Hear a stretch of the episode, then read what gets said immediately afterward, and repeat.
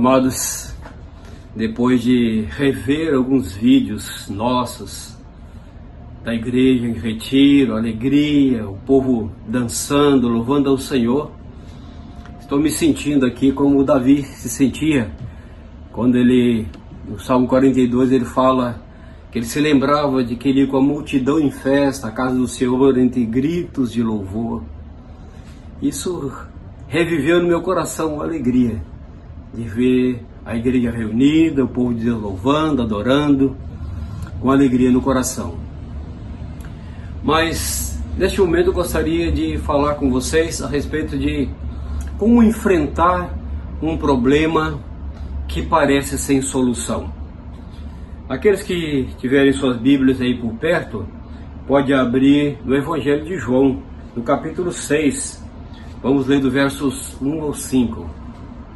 Evangelho de João, capítulo 6, do verso 1 até o 5. Diz assim a palavra: Depois dessas coisas, atravessou Jesus o mar da Galileia, que é o de Tiberíades. Seguiu numerosa multidão, porque tinham visto os sinais que ele fazia na cura dos enfermos. Então subiu Jesus ao monte e assentou-se ali com seus discípulos. Ora, a Páscoa festa dos judeus estava próxima. Então Jesus, erguendo os olhos e vendo que a multidão vinha até com ele, disse a Filipe: Onde compraremos pães para lhes dar de comer? Mas dizia isso para o experimentar, porque ele bem sabia o que estava para fazer. Respondeu-lhe Filipe: Não lhes bastariam duzentos denários de pão para receber cada um o seu pedaço. Um de seus discípulos, chamado André, irmão de Simão Pedro, informou a Jesus: ah, Está aí um rapaz que tem cinco pães de cevada e dois peixinhos. Mas isso que é para tanta gente? Disse Jesus: Fazei o povo assentar-se, pois havia naquele lugar muita relva. Assentaram-se, pois, os homens em número de quase cinco mil. Então Jesus tomou os pães e, tendo dado graças, distribuiu entre eles e também igualmente os peixes quanto queriam. E quando já estavam fartos, disse Jesus aos seus discípulos: Recolhei os pedaços que sobraram, para que nada se perca. Vamos orar. Pai amado, nós te damos graças, porque o Senhor é o Deus que pode todas as coisas, é o Deus da nossa provisão. Não existe nada impossível para o Senhor, nada te é demasiadamente difícil ainda que sejamos passando um momento de provação e dificuldade. Mas o Senhor quer que nós exercitemos nossa fé. O Senhor quer realmente nos provar, porque uma vez provada a nossa fé, nós crescemos, nós vencemos, nós aumentamos a nossa intimidade com o Senhor. Nós queremos aprender de Ti nesse dia, realmente a superar esses obstáculos, crendo no Senhor, revivendo a nossa fé, nossa esperança, e assim crescemos na intimidade contigo. Peço, Senhor, fale conosco através dessa palavra que é tão conhecida. Dirige-nos, ilumina-nos.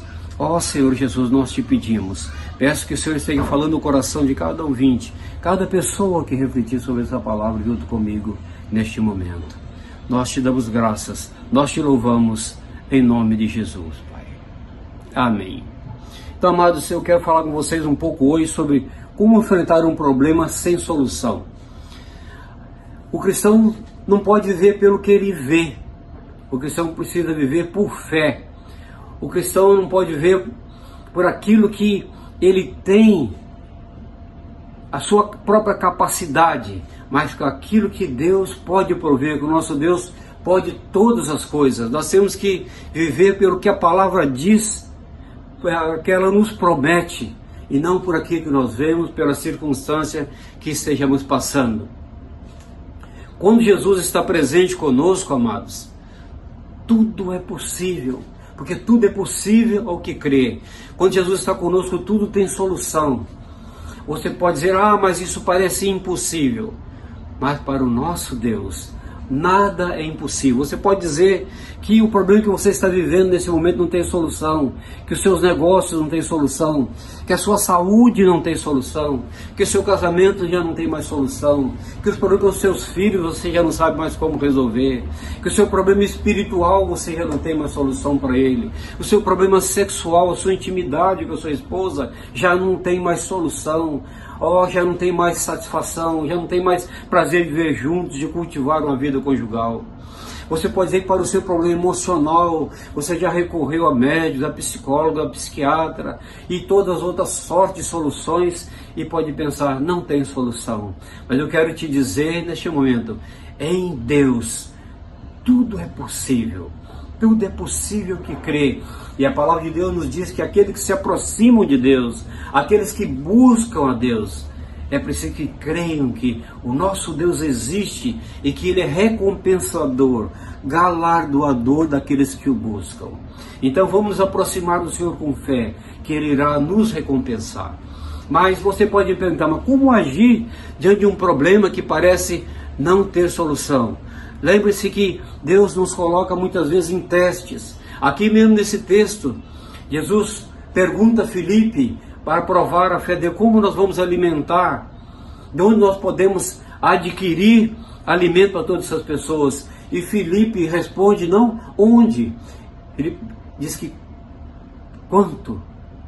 Quantos denários? 200 denários ou mais seria suficiente para alimentar todas essas pessoas? Como seria possível isso?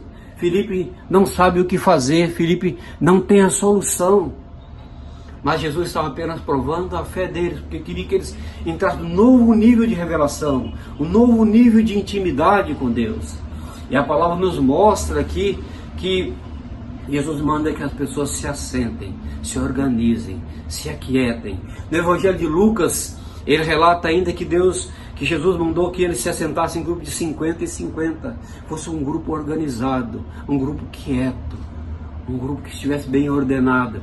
E assim Jesus ora, multiplica os pães e os peixes e dá de comer a toda aquela multidão.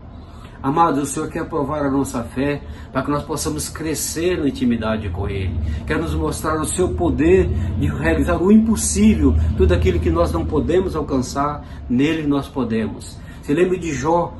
Jó, depois de passar pela provação, ele diz: Eu te conhecia de ouvir falar, mas agora meus olhos te veem. Eu me abomino porque eu me imaginava de uma maneira, eu tinha tantas coisas e achava que com tudo aquilo eu estava tranquilo, mas agora meus olhos te veem. Eu posso te ver e saber que o Senhor é o Deus que pode prover todas as coisas. E Deus assim restaurou a sorte de Jó, dando ele o dobro do que ele possuía antes.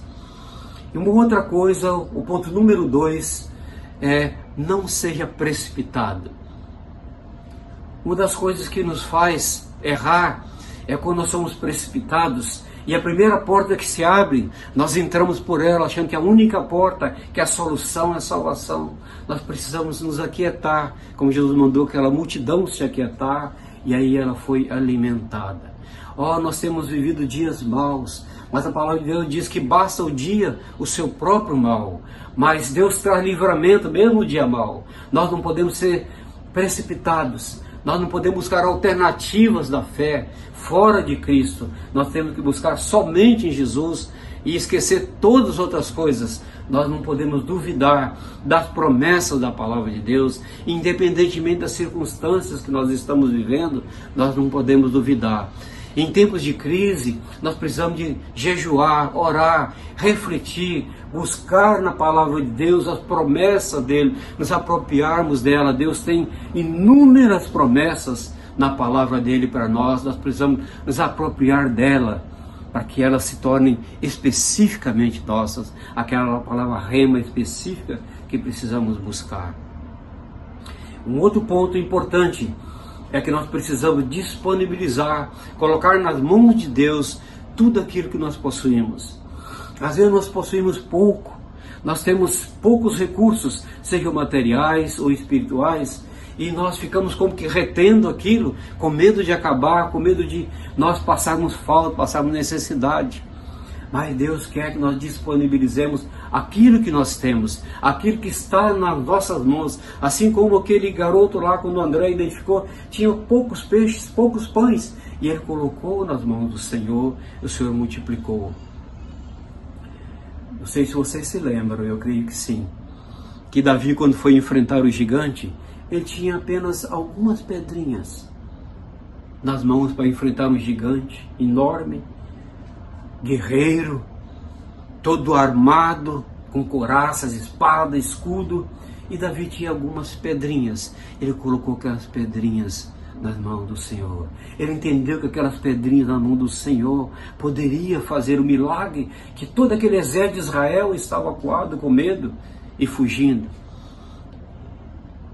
Recurso que Deus tem na tua mão pode parecer pequeno, mas pode ser um tiro certo, como foi o tiro da pedra lançada por Davi. Deus pode fazer milagres com aquilo que está nas suas mãos. O maior problema que nós enfrentamos muitas vezes, que queremos agir na nossa força. Lembremos de Moisés, quando ele era ainda jovem, era príncipe no Egito, educado na cultura do Egito, e ele foi visitar os seus irmãos, seu povo, e ali ele usou a sua força para livrar o Egito, um, um irmão seu, alguém da sua raça, das mãos do egípcio. Ele matou o egípcio, ele tentou ser o libertador pela força, ele sabe, achou que sabia lutar e com seus recursos ele poderia livrar Israel. E com isso ele teve que fugir para não morrer. Depois, aos 80 anos, ele volta, mas já sabendo que ele já era uma pessoa idosa, que ele já não tinha aquela força, já não tinha aquela sabedoria. A intimidade dele nos últimos anos dele era com animais no meio do mato. Mas Deus o chama e ele vai na força no poder de Deus e traz livramento para Israel.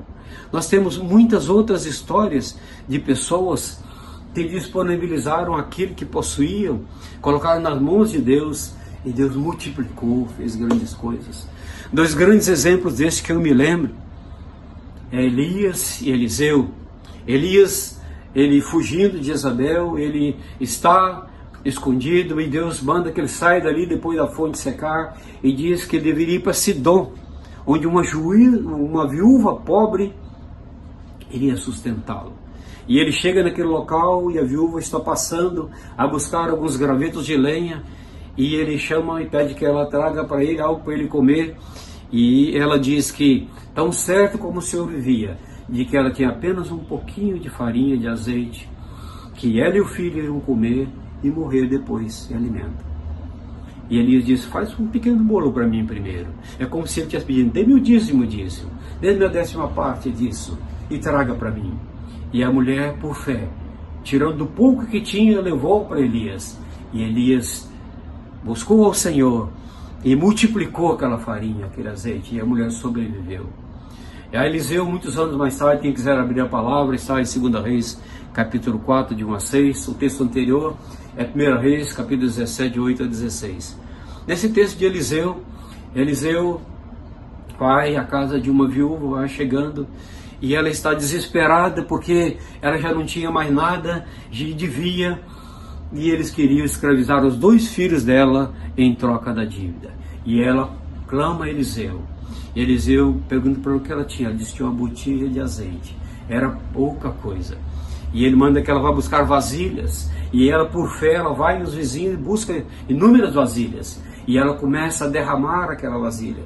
E o azeite não se acaba até que a última vasilha estivesse cheia. Amados, nós temos inúmeros exemplos. E quando nós disponibilizamos o que temos, o pouco que temos, Deus multiplica. Moisés tinha apenas um cajado na mão. Deus não perguntou para ele o que ele tinha. Ele disse, pergunta para ele, o que você tem? Ele tinha apenas um cajado na mão. E aquele cajado Deus diz: Vai e liberta o meu povo. Essas viúvas tinham pouquíssimas coisas em suas mãos, mas nas mãos de Deus o pouco é muito. Se você colocar nas mãos de Deus aquilo que você tem, Deus é fiel, Deus não se esqueceu de você. Então, se você fizer isso, se prepare para receber de Deus o que você nunca imaginou. Você pode ter seu negócio restaurado, pode ter seus recursos multiplicados, ter sua saúde restaurada, ter seu lar restaurado. Deus quer fazer isso. Não duvide que você pode ser um alvo de milagre de Deus. Você pode ser o alvo do milagre de Deus nesse dia, nesse momento. Se você tem algum problema, se você tem algo que é um grande desafio, eu quero te dizer que Deus quer operar na sua vida. Não mude o foco, não perca o foco, olhando para o seu problema, ficando desesperado, nervoso. Olhe para o Senhor, o Senhor é o nosso provedor, o Senhor nunca nos abandonou e nunca irá nos abandonar. Nosso Deus é misericordioso, Ele é amoroso, é o Deus que quer ter intimidade conosco. Muitas vezes a provação, a dificuldade é um desafio para que nós desviemos nossa atenção da circunstância, de situações ou de segurança própria e nós olhemos para o Senhor, o autor e consumador da nossa fé.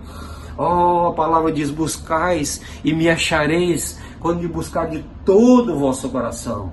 Então, amados, vamos colocar nas mãos do Senhor o que nós temos. Não vamos apegar aquilo que somos o que temos. Vamos apegar no Senhor, manter o foco no Senhor, para que o Senhor realmente é, realize o milagre dele em nossas vidas. Mas vamos nos organizar, deixar de ser agitado, correndo de um lado para o outro. Lembre que Jesus, quando foi multiplicar os pães, ele mandou que ele se assentasse, se aquietasse.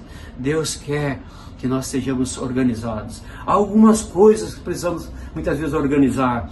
Há pecados na nossa vida que precisam ser perdoados, precisamos ir ao Senhor ou ir a irmãos e de coração, de coração arrependido, pedir perdão, pedir ao Senhor que realmente nos perdoe. Há coisas que nós precisamos ordenar em nossas vidas, ordenar o uso do nosso tempo. Muitas vezes nós gastamos muito tempo em coisas supérfluas, coisas que não edificam, seja em televisão ou qualquer outra coisa, ou falando, ou correndo de um lado para o outro.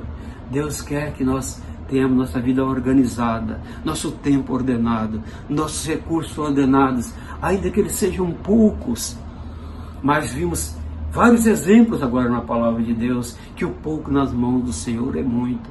O Senhor quer fazer um milagre na sua vida, quer restaurar a sua vida, mas ordene a sua vida diante de Deus. Se há alguma coisa pendente que precisa pedir perdão, que precisa se arrepender, Amados, não entre por qualquer porta, qualquer alternativa fácil, qualquer proposta humana, mas fique atento ao que o Senhor nos diz, fique atento às promessas da palavra de Deus, fique atento ao que o Senhor quer nos transmitir.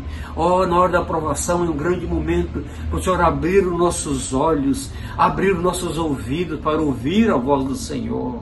Às vezes passamos muito tempo sem ouvir a voz de Deus. E Deus quer falar conosco, Deus quer ordenar nossa vida, Deus quer intimidade, Deus quer que nós o busquemos de todo o coração, não com o coração dividido, não com reservas, não retendo, não escondendo coisas, não permitindo que ele entre em algumas áreas da nossa vida. Deus quer entrar na intimidade do nosso coração e transformar nossas vidas, transformar a igreja dele para uma igreja que adora o Senhor, que se rende ao Senhor, que serve ao Senhor.